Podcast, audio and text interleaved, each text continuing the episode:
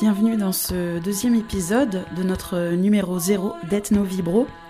Nous retournons donc à Viol-le-Fort, dans ce jardin, dans lequel nous avons accueilli Laurent-Sébastien Fournier pour parler de folklore et de folklore, avec une table euh, fournie d'anthropologues déjantés. Nous continuons donc euh, son interview et nous découvrons encore de nouvelles intervenantes pour ce second épisode. Ethno Vibro, l'effet social total. Radio Escapade.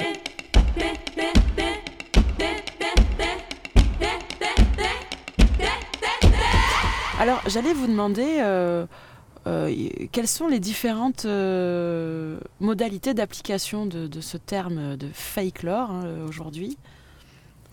Ah oui, ben là, on a bien vu que ça pouvait aller assez loin. Hein, c'est-à-dire que il y a différents degrés d'invention possibles. D'abord, tout à l'heure, nous avions pris l'exemple des fêtes. Et nous pouvions, à l'intérieur d'une fête, inventer un trait festif, un petit morceau de folklore à l'intérieur d'une fête bien faite, ou alors euh, une fête totale, on pouvait l'inventer en totalité, ou alors on pouvait inventer une, légende, euh, quelque chose qui soit associé à la fête, mais qui ne soit pas la fête elle-même. Donc il y a des modalités. Eh bien, euh, pour d'autres types de fake lore, c'est la même chose. On peut inventer, euh, soit euh, en bricolant ou en trafiquant quelque chose qui existe, ou en pastichant, ou en détournant, ou en contournant, ou alors en créant de toutes pièces quelque chose de nouveau. Et c'est là peut-être que le folklore euh, révèle toutes ces, toutes ces, qualités, parce qu'il il permet véritablement un développement personnel. Mais peut-on euh, vraiment inventer euh, à partir de rien euh, un bon folklore Peut-être s'appuie sur des éléments qui lui préexistent, des éléments culturels qui sont peut-être à portée de main et qui peuvent fournir un socle crédible pour que le folklore puisse s'épanouir? Ouais, alors on peut avoir une vision plus restreinte du folklore comme, comme une invention à des, à des fins commerciales. C'est ce que faisait Dorson au départ, inventer euh, des, des, éléments de publicité, euh, par exemple, pour un produit. Euh, ou alors être plus, avoir une vision plus large du folklore, et c'est celle que, semble-t-il, nous inaugurons ici, qui rejoint donc une vision qui rejoint la parodie, la satire. et donc pour, pour répondre à votre question, et ben, le folklore, il aura sans doute d'autant plus de chances d'être compris qu'il utilise des vibrations pour pour utiliser un mot euh, adapté à cette euh, émission. Euh, donc le folklore doit utiliser des vibrations qui existent par ailleurs dans la société. Il ne peut, il ne peut exister que comme branchement sur d'autres formes de culture populaire, et, d'où, d'où son intérêt ludique aussi. Très bien, et j'aimerais qu'on donne la parole maintenant à, à Gaëla, parce qu'on parle aussi de, d'applications euh, atypiques hein, de, l'ethnologie ici. Alors, euh, il me semble que c'est euh, votre volonté dans cette émission de proposer des portraits et des anecdotes ethnolovées hmm. avec votre hmm. chronique ethnolovée. Ethnolovée, ethnolove. Musique. Voilà.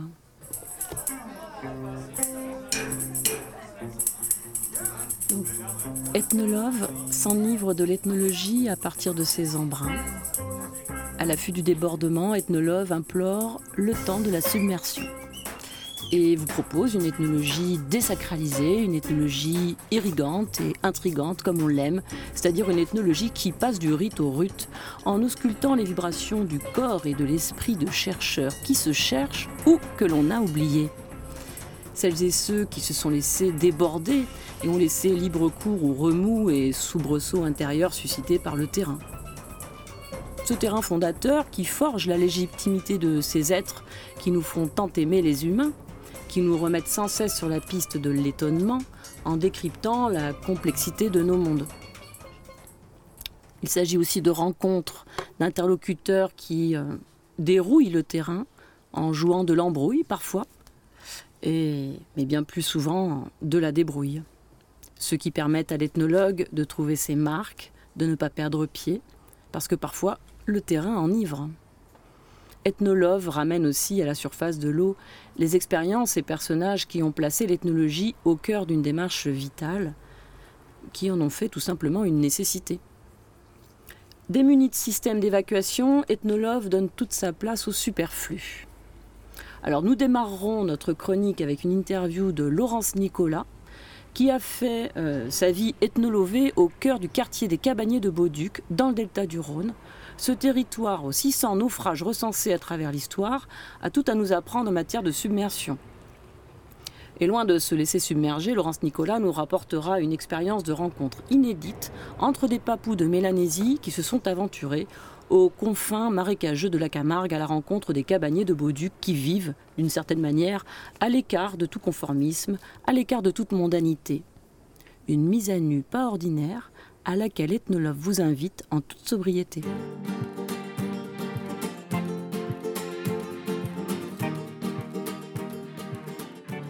Bonjour euh, Laurence Nicolas et euh, aujourd'hui euh, j'aimerais que tu nous racontes une anecdote, un temps fort en fait que de pas forcément quelque chose que tu aies analysé en tant que tel mais qui reste très marquant pour toi. Alors donc oui je, je, je suis une freelance c'est-à-dire une ethnologue indépendante. j'ai fondé ma boîte et, euh, et je fais de l'expertise en ethnologie, des enquêtes, euh, j'organise des ethnobalades aussi et euh, je fais de l'appui à la recherche. Voilà, voilà ma pratique de l'anthropologie. Alors après, mon terrain s'est déroulé à Bauduc, au sud de, la Camargue, au sud-est de la Camargue. C'était une communauté donc de cabaniers installés sans droit ni titre sur le domaine public maritime pour une partie d'entre eux et euh, qui était en proie à ce moment-là, au moment où je suis arrivé, à une série de procès, de, des menaces d'expulsion, etc. Et euh, ben, c'est vrai que euh, ça, ça, a occasionné beaucoup de, reportages radio, de la presse écrite, de la télévision. Pour la, pour la raison que Bauduc occupait une place symbolique un peu particulière, devenait un phénomène social qui suscitait beaucoup d'émoi. Dans la cohorte de ces journalistes, l'un d'entre eux s'est distingué parce qu'en fait, il est venu vers moi en prenant déjà plus de temps. L'ensemble des journalistes venaient me consulter, ça me parasitait beaucoup le terrain d'ailleurs. Mais celui-là a pris plus de temps que les autres, resté euh, trois ou quatre jours si ma mémoire est bonne, la première fois quand il est venu. Et euh, voyez bien mon rapport étroit au terrain. J'ai vécu donc 13 euh, ans hein, euh, sur ce site, à, demeure, quoi.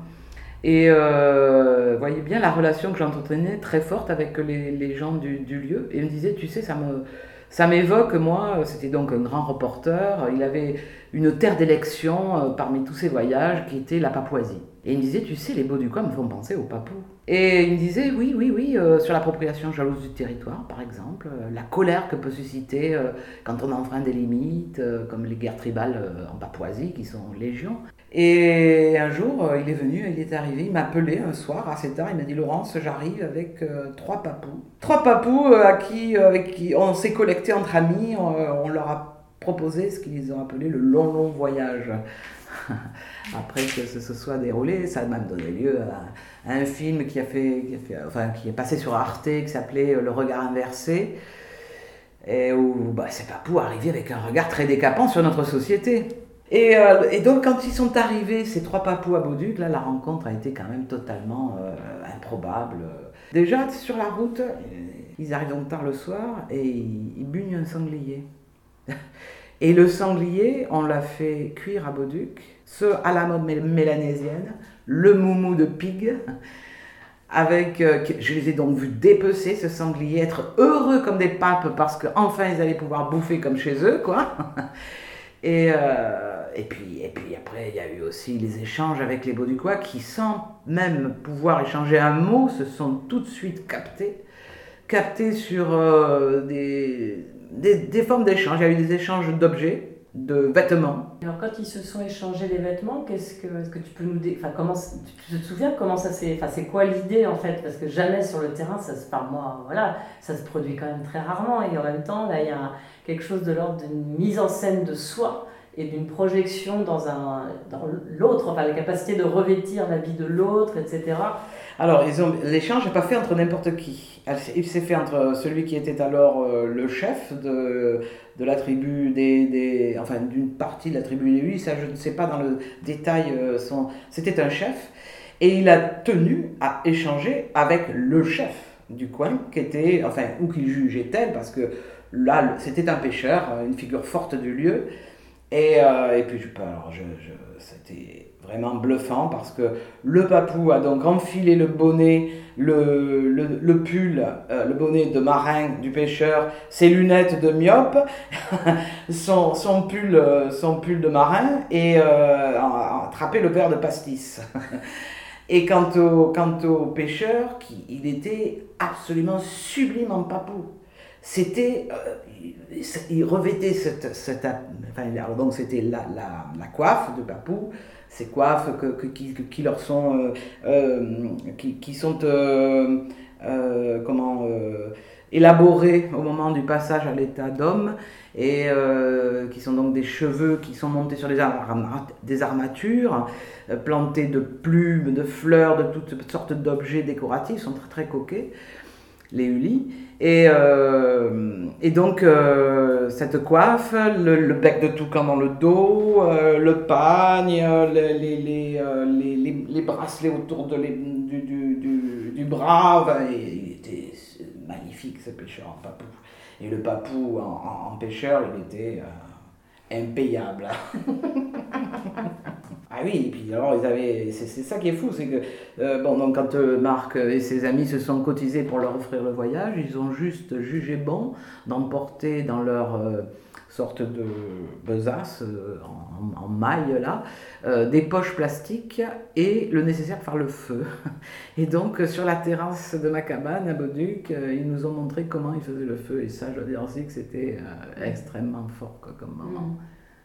Et vous avez mangé le sanglier euh... Selon la mode, donc à la fois la, le mode de cuisson mélanésien dont je, que, que j'évoquais à l'instant, mais également dans la manière de distribuer les parts. Très très hiérarchisé. Alors euh, ils ont demandé qui était la sœur, le beau-frère, et puis alors c'était d'abord la famille dans l'ordre, euh, et puis les gens après, et puis oui. Et puis ils m'ont dit le, ce qui nous a servi, ils m'ont fait bien entendu traduire par Marc, Marc en me disant que le trou, il fallait que je le garde parce que ce trou qui avait servi à faire le, le feu, à enterrer les pierres chaudes, à cuire le, le, sanglier, il fallait, les pierres sont restées à cet endroit-là. Le trou, évidemment, est comblé maintenant, de toute façon, mais c'est un, un, un, foyer qui reste, me disait-il, pour mes futurs enfants et les générations à venir. Si un jour un moumou de pique se fait, euh, se refait, ce qu'il faut. Vous l'avez fait cuire devant ta terrasse, du coup, ah, ouais, ouais, ouais. Ouais, donc du coup, bon, est-ce que ça, c'est resté un événement marquant euh, pour Bauduc dans l'ensemble ou quelques... Oui. Ouais, ah ouais, Bauduc, tout le monde parle encore des papous. D'autant ouais. que moi, j'avais toujours euh, dans l'idée de restituer mon travail régulièrement. Donc j'avais euh, comme euh, outil, enfin comme technique pour restituer mon travail, de faire des, des diaporamas où je revisiter l'ensemble de mes corpus photographiques, iconographiques, documents d'archives, etc., que je mettais bout à bout et, et ou que je montrais aux gens. Et, et donc l'événement Papou, là pour le coup, euh, je, je, je l'ai partagé. Euh, parce qu'au moment où ils sont venus, bien évidemment, il y avait moins de monde. Bauduc était surtout un phénomène social qui, euh, qui s'épanouissait l'été. Mmh. Et là, c'était de l'hiver. Et donc j'ai pu, durant une projection, durant l'été, là, dehors, sur la place, leur montrer cet épisode Papou. Et alors, quand ils ont vu euh, leur pêcheur Georges euh, déguisé en Papou, enfin déguisé, habillé en Papou, ouais. c'est resté euh, mm. un grand moment, oui. oui. Mm. Merci Gaëla de nous permettre de, bah ouais. de le revivre.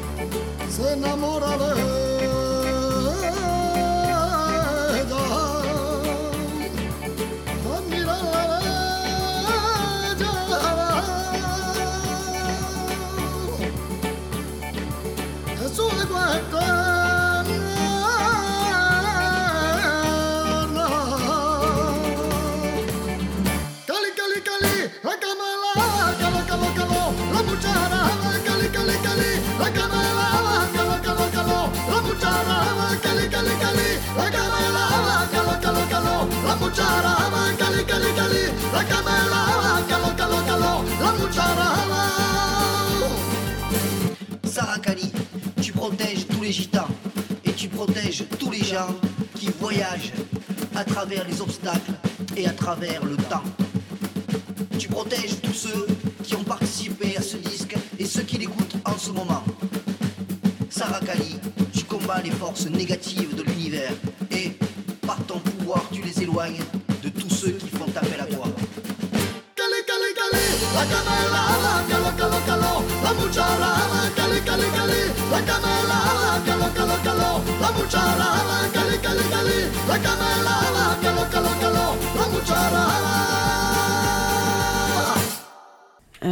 Sébastien Fournier, euh, est-ce que euh, justement le fake lore euh, n'est pas aussi empreint de tout ce qui se passe en ce moment et depuis un petit depuis un petit bout de temps déjà de ces croisements entre les cultures, entre les peuples, de ces voyages et aussi de la mondialisation?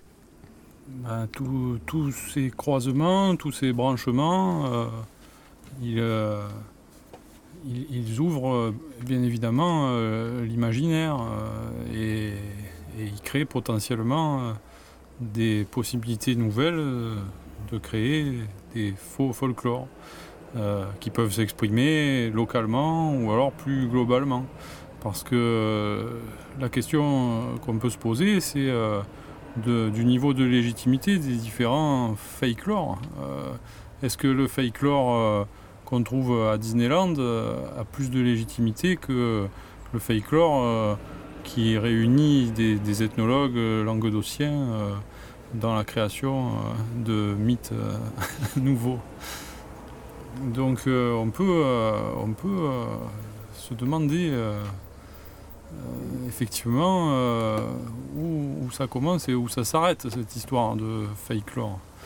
Euh, on peut trouver là un champ d'études inépuisable pour peut-être renouveler le- l'exercice académique que nous appelions jadis euh, ethnologie. Est-ce que justement il n'y a pas euh, depuis longtemps euh, des, tentatives autocritiques et comiques et de pastiches par les, scientifiques eux-mêmes qui s'amuseraient à créer des, fausses enquêtes ou à faire des, de la fake science aussi pour quelque part critiquer leur propre discipline et pour euh, se remettre en question ou pour tout simplement garder aussi euh, le feu, euh, le feu du collectif et de, et de l'humour dans des disciplines qui parfois peut-être en manquent un petit peu. Oui, il y a plusieurs exemples. L'exemple connu, c'est celui des Nasirema, dont peut-être vous reparlerez. Et puis, en France, l'anthropologue euh, Claude Meyassou euh, a travaillé à une anthropologie des Lom-Lom, qui est parue dans le journal des anthropologues il y a quelques années. Et puis après, bah, ça, ce sont des, canulars qui se, qui se présentent euh, d'eux-mêmes comme, comme tels.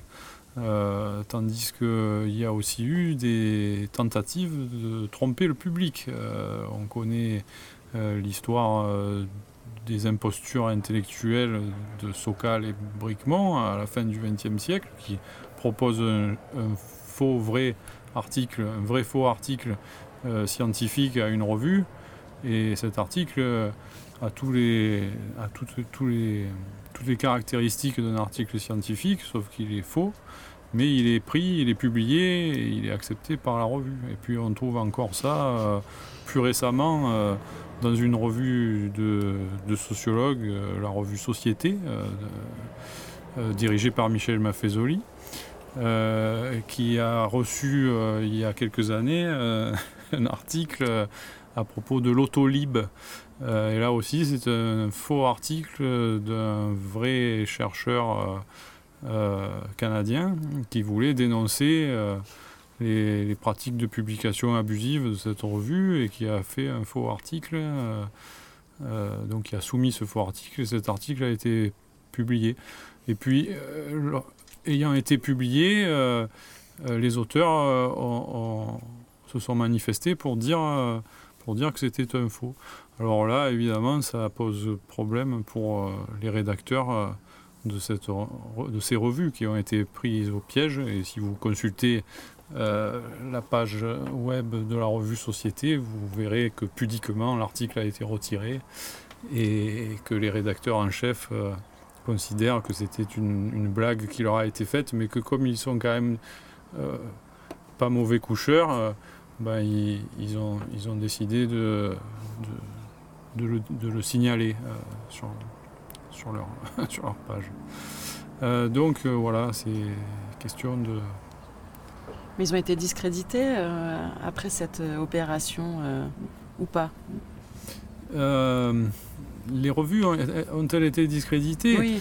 Eh bien, ça, c'est toujours. ça, c'est une question que les sociologues eux-mêmes ont, travaillé, le discrédité et le discréditable. Il y a, toute, toute, une partie de la littérature sociologique de l'école de Chicago qui, qui a travaillé cette question-là. Mais ce qu'on peut constater, c'est que euh, l'effet est ambigu, c'est-à-dire que la revue, certes, est discréditée, mais elle est aussi beaucoup plus connue euh, grâce à cette opération. Et donc, euh, elle est à la fois discréditée, mais aussi ça lui fait une grande publicité, de sorte que ben, c'est ambigu, quoi. ça a un effet, un effet double. Oui, parce qu'on sait quand même que pour publier, il y a, une hiérarchisation des, revues et qu'elles sont classées mmh. quand même, ce qui est assez euh, important dans, les carrières euh, des chercheurs aujourd'hui d'un point, point, de vue mondial. Donc finalement, des revues très très bien classées euh, ne sont pas finalement si sérieuses que ça. Eh ben, c'est la division des tâches qui mène à ça, avec il y, a quand même, il y a quand même une expression intéressante dans ce monde des revues académiques, c'est euh, l'expertise en double aveugle. Alors ça, ça, pourrait, faire, ça pourrait prêter à, sourire, parce que euh, ça signifie que les gens ne connaissent pas le, le nom de l'auteur qui publie, donc l'auteur est anonymisé. Mais pris en soi, l'expression expertise en double aveugle, ça peut vouloir dire que personne n'a lu l'article.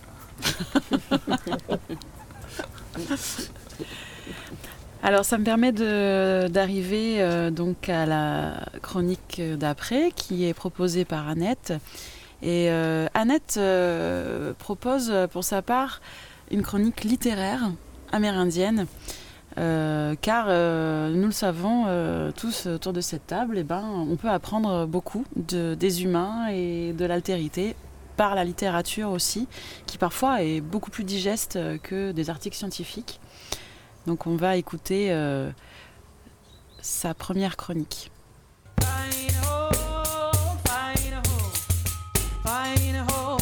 Wetiko, la chronique littéraire amérindienne.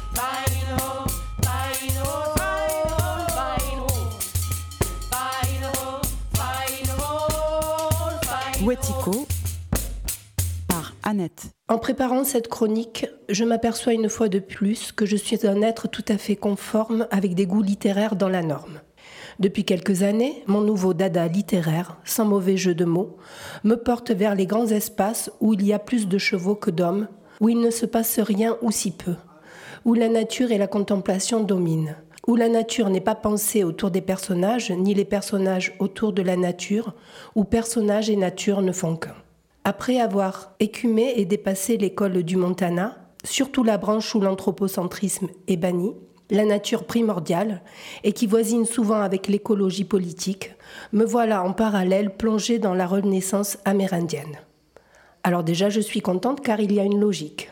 Vu que la première a des liens directs avec celle qui nous occupe, James Welch, par exemple, un auteur majeur de cette renaissance, a suivi les cours littéraires d'un éminent représentant de cette école du Montana mais également elles sont très proches par les thèmes abordés. Ce terme de renaissance amérindienne ou Native American Renaissance est une expression forgée en 1983 par un critique littéraire américain, Kenneth Lincoln, pour désigner le renouveau de la littérature amérindienne entre 69 et 77. Entre la Maison de l'Aube de Navarre Scott Monaday en 69 et la cérémonie de Leslie Mormon Silko en 1977 alors cette définition donne un début et une fin et nous ne nous y tiendrons pas. Dès la définition qu'en donne Kenneth Lincoln, je retrouve mes marottes et ma place dans l'ordre normatif du monde. Dans l'introduction de Native American Renaissance, il écrit C'est une renaissance écrite de tradition orale traduite en des formes littéraires occidentales. La littérature amérindienne contemporaine n'est donc pas tellement novatrice, c'est davantage une recomposition, des continuités transitoires qui émergent des formes anciennes. Alors voilà, qui cadre parfaitement avec le lieu merveilleux du présent que je recherche dans toute tradition.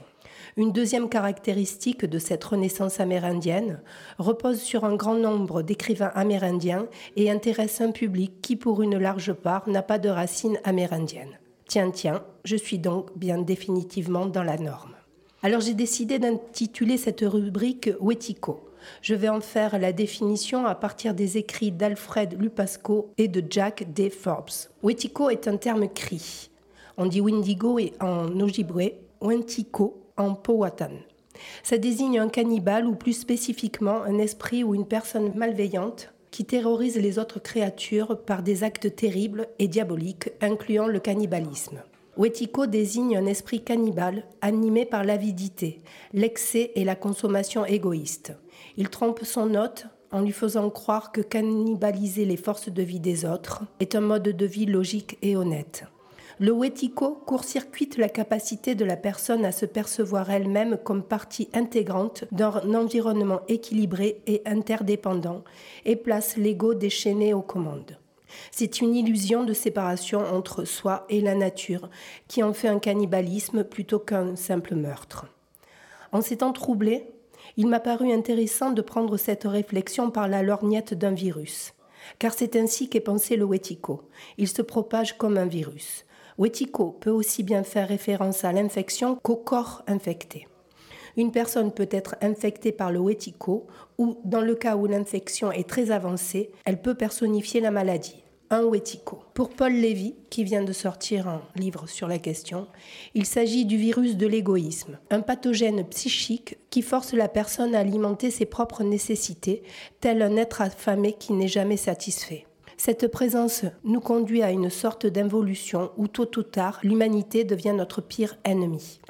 Héritier de Jung, Paul Lévy fait le parallèle avec le concept de la part d'ombre, archétype de l'inconscient que nous partageons tous. Cette vision individuelle du porteur de la maladie Wetiko doit pourtant être replacée dans un système et ne pas être analysée hors de lui.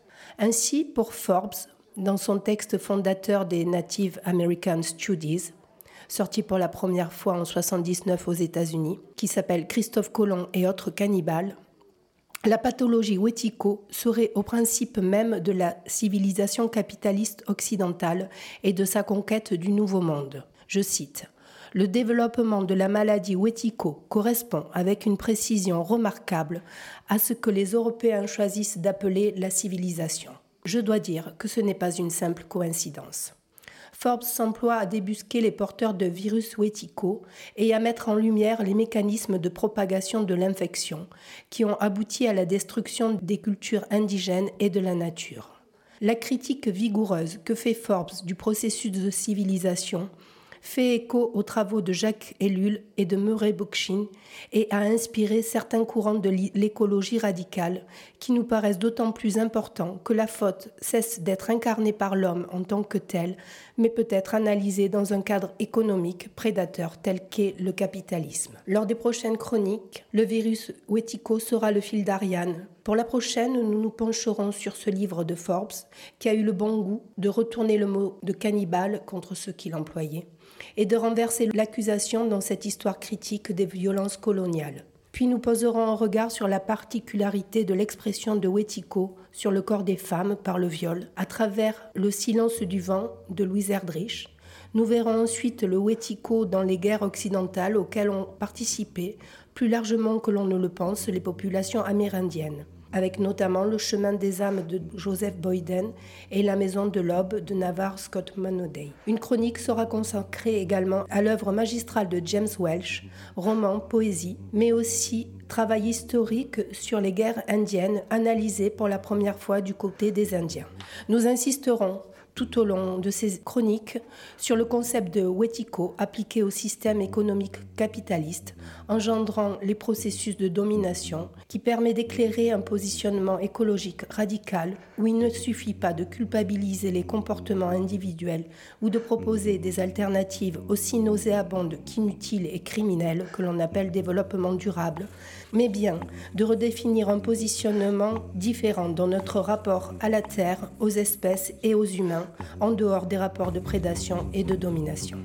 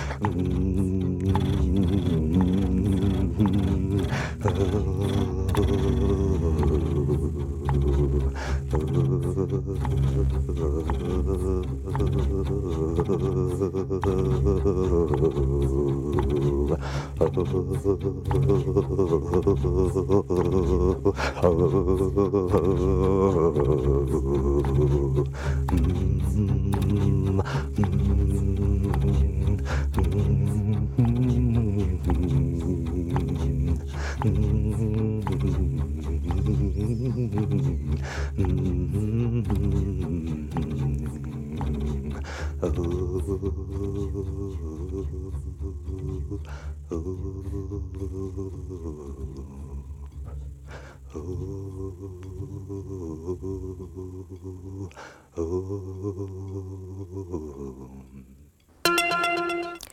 Information capitalisme.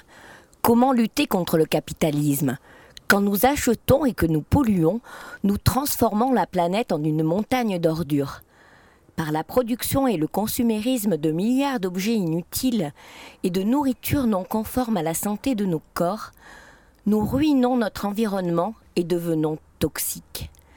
Cette société humaine, même si elle ne semble pas malade, est à l'origine de la déforestation, de la chute de la biodiversité, de la désertification, de la catastrophe climatique, de la sixième extinction de masse, a créé un continent de plastique dans l'océan, produit de l'élevage intensif et de la maltraitance animale, sans pour autant nourrir toutes les bouches.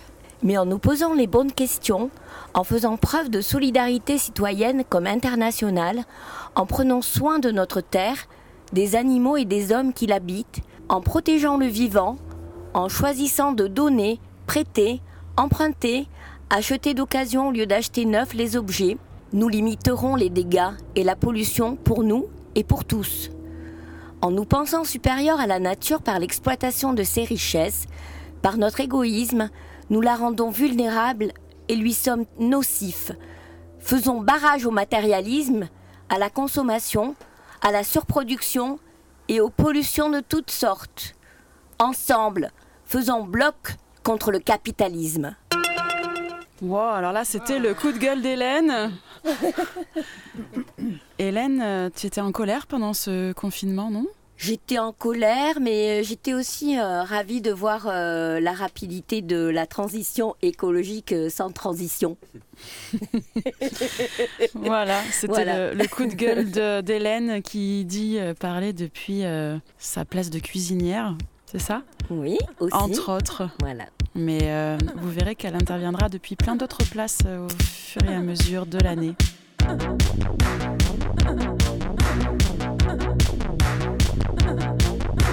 J'aime que tout soit bien rangé. J'aime que ma famille m'obéisse. J'aime la chasse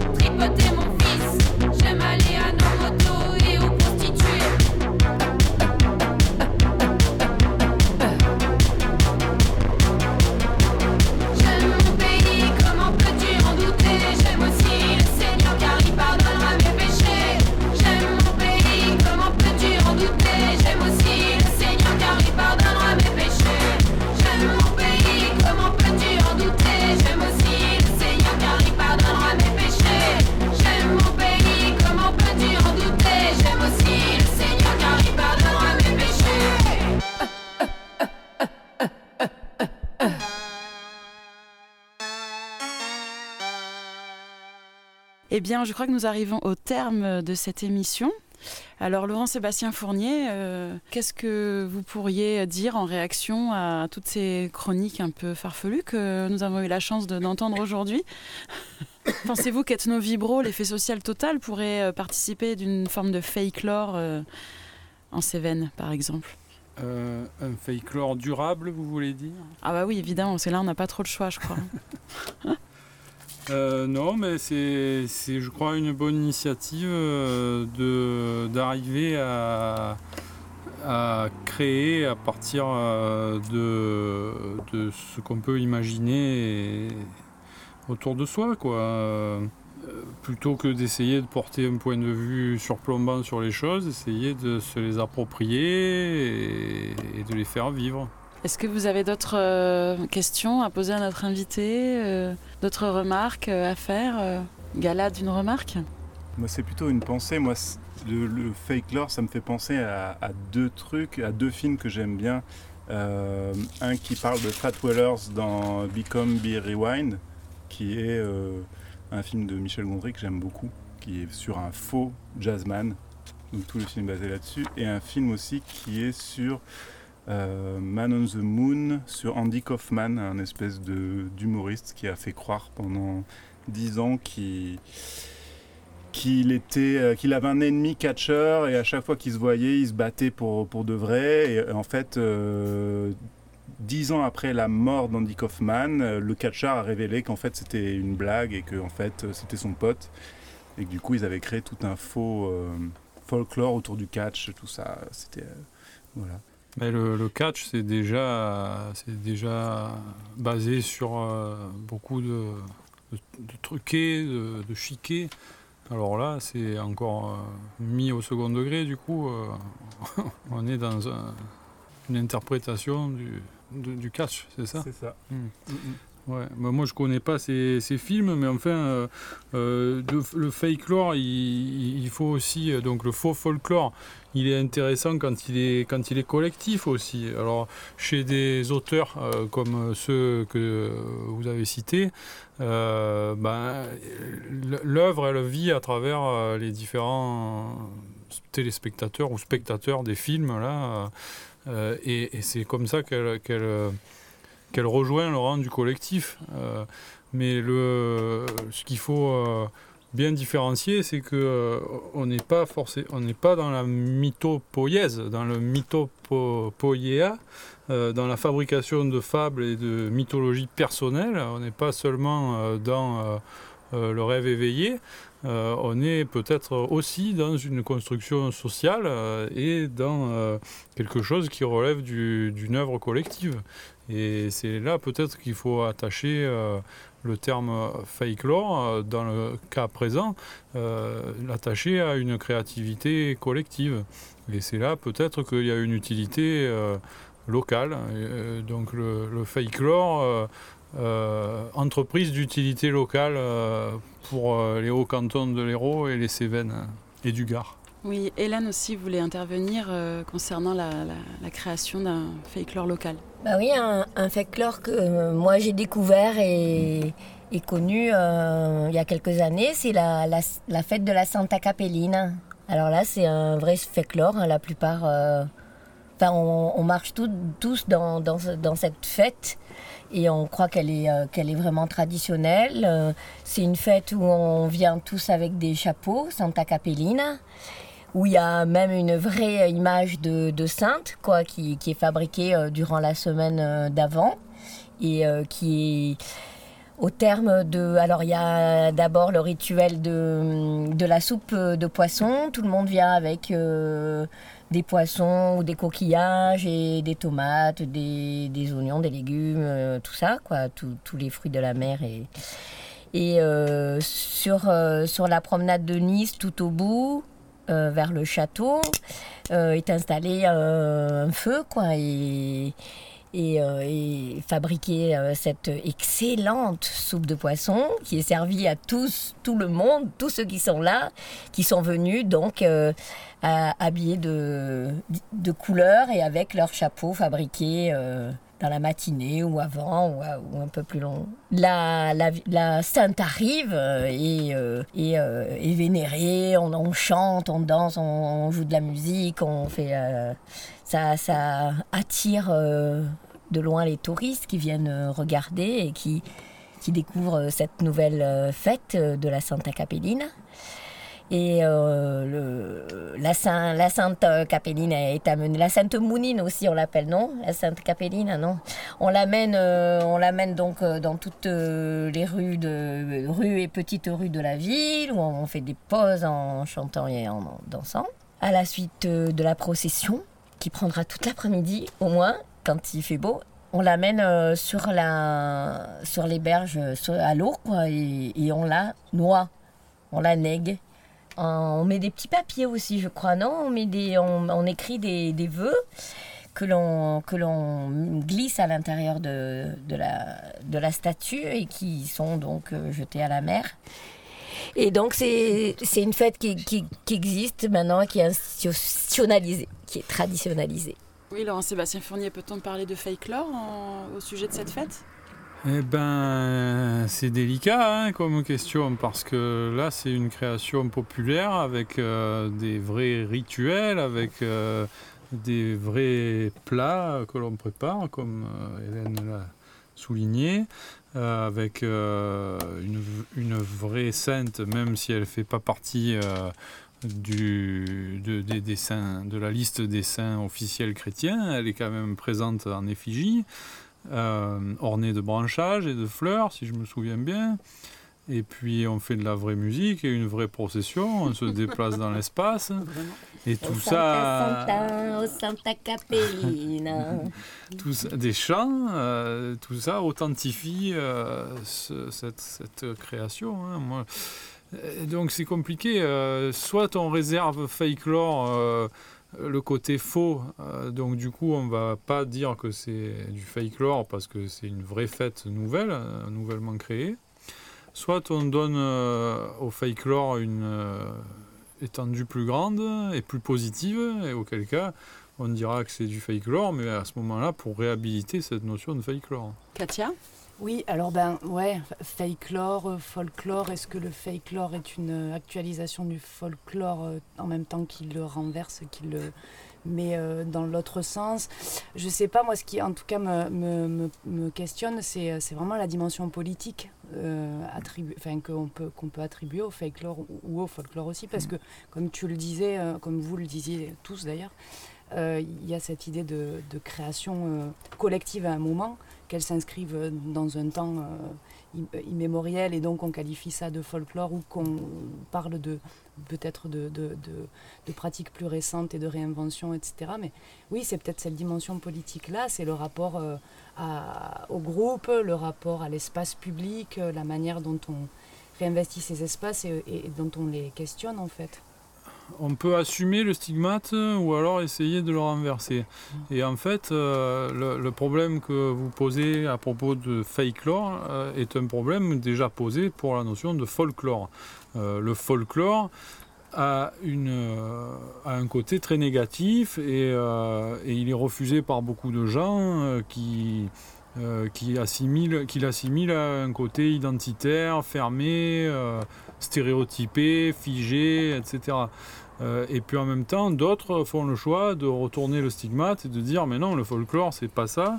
Et, ils suivent euh, euh, la, définition linguistique de Roman Jacobson de 1929 qui disait le folklore c'est une interaction communicative entre un processus social et ses représentations. C'est-à-dire il y a un jeu, un décalage entre ce qu'on fait et ce qu'on exprime pendant qu'on est en train de le faire. Et sur cette hypothèse positive de, Jacobson, euh, toute l'école folkloristique américaine euh, s'est construite depuis un siècle presque pour euh, valoriser le folklore comme un outil politique justement. Parce que si on regarde les penseurs actuels du folklore aux États-Unis, ce sont des penseurs d'études postcoloniales ou études subalternes, des gens qui disent qu'il ne faut pas mépriser euh, le folklore des quartiers, le folklore euh, des Noirs américains, le folklore des Indiens américains, etc. Ils disent qu'il faut valoriser ça pour valoriser la diversité culturelle et sociale.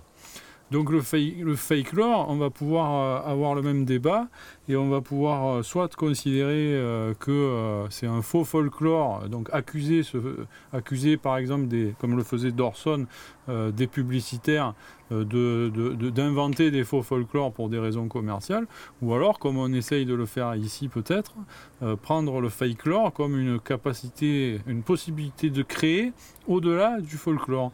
Et donc non seulement on pourrait considérer que le folklore est une arme de, défense de la diversité culturelle, mais que le fake s'ajoute par-dessus ça et va permettre à l'intérieur de la créativité que permet le folklore une créativité encore plus débridée puisqu'elle va être la créativité presque individuelle, quoi, ou alors de petits groupes en tout cas, sans être pour autant une une, invention psycho, psychotique. Euh, puisque on est quand même euh, dans quelque chose qui euh, veut interpeller sur les normes, sur la possibilité de les subvertir, de les contourner, de les critiquer, de les pasticher, d'en rire, d'en jouer, etc. Nous avons une dernière question de Rosa, hein, Rosa Mercedes. Merci. Euh, bien écoutez, je ne sais pas si c'est une question ou peut-être une déclaration. Voilà, Laurent, effectivement, je suis assez ébahie par votre manière de vous exprimer comme ça. Toujours Non, c'est vrai, c'est assez fascinant. Enfin, euh, cet ancrage, cet ancrage, cet ethnocentrage même.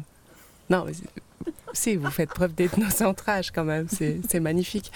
Alors, moi, c'est vrai que quand je vous regarde, Laurent, je nous vois déjà sur les plages, euh, à cheval, euh, en Mongolie. Et j'aimerais beaucoup peut-être que qu'ensemble nous, nous partions euh, à l'aventure. voilà. Non, voilà, j'aimerais vous demander en fait, est-ce que, est-ce que peut-être on pourrait ensemble inventer un fake lore Est-ce que je, pourrais correspondre, je sais pas, est-ce que mon profil pourrait peut-être vous, enfin, vous voyez? Ah Laurent, c'est fascinant, ce regard comme ça, cette intelligence et vous êtes fascinant Laurent. Vous me fascinez. Eh bien, euh, Rosa, euh, disons que euh, venant de quelqu'un qui, qui a changé de classe sociale, euh, eh bien, ce sera plus facile de correspondre sans doute. Hein. Été très à la fois intrigué et puis un peu, un peu gêné par euh, votre pédigré euh, ah. en termes aristocratiques. Et donc, finalement, c'est peut-être le fait que vous ayez quitté ce monde, peut-être pourrait nous rapprocher. Oh, bon. Ça fait rêver quand même. Hein. Vous, vous faites rêver les femmes, Laurent. Hein. Ah. Eh oui. Et peut-être, vous aussi, Galad, vous fait rêver Peut-être, je parle des femmes, mais vous êtes là aussi. Bon, eh bien, écoutez, je prends un billet d'avion ou comment on s'organise euh, euh, Oui, par contre, ben, écoutez, on se verra après l'émission. Hein. voilà, par contre, il faudra peut-être prévoir un domestique parce que c'est vrai que pour les bagages, tout ça, eh vous pourrez peut-être vous en occuper. Oui, on a toujours un service voiturier euh, ah, ben, avec l'université. Très bien. bien sûr. Très bien, parfait. Bah, merci, Laurent. Bon voilà Laurent, je crois que nous arrivons au terme de cette euh, émission. Donc euh, Ethno Vibro, l'effet social total. Numéro 0, émission pilote. Euh, je vous remercie vraiment tous de votre coopération, de votre participation. Donc merci Laurent Sébastien Fournier d'être venu jusqu'ici nous rejoindre et surtout être cobaye pour euh, cette euh, expérience, euh, cet alter académisme expérimental. Voilà. Merci Rosa Mercedes, merci Gaëla Loiseau, Hélène Maboula, Katia Fersing et Gala Germa. C'était Anaïs pour l'Ethno Vibro. Merci à tous et au mois prochain.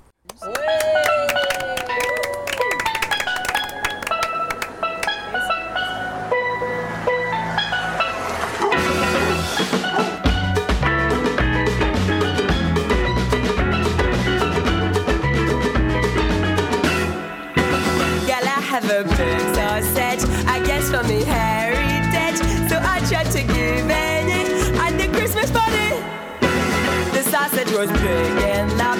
Almost such a knowledge trouble. Yeah, Missy was really sweet when she's 13. She said, Your sausage is lovely.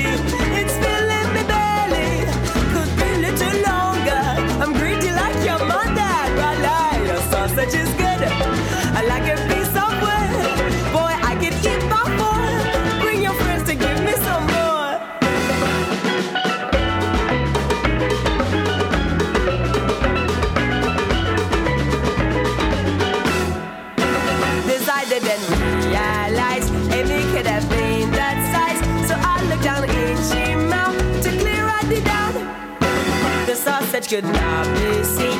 She already took it in, so I tried the bigger one. She ain't making fun. She told me.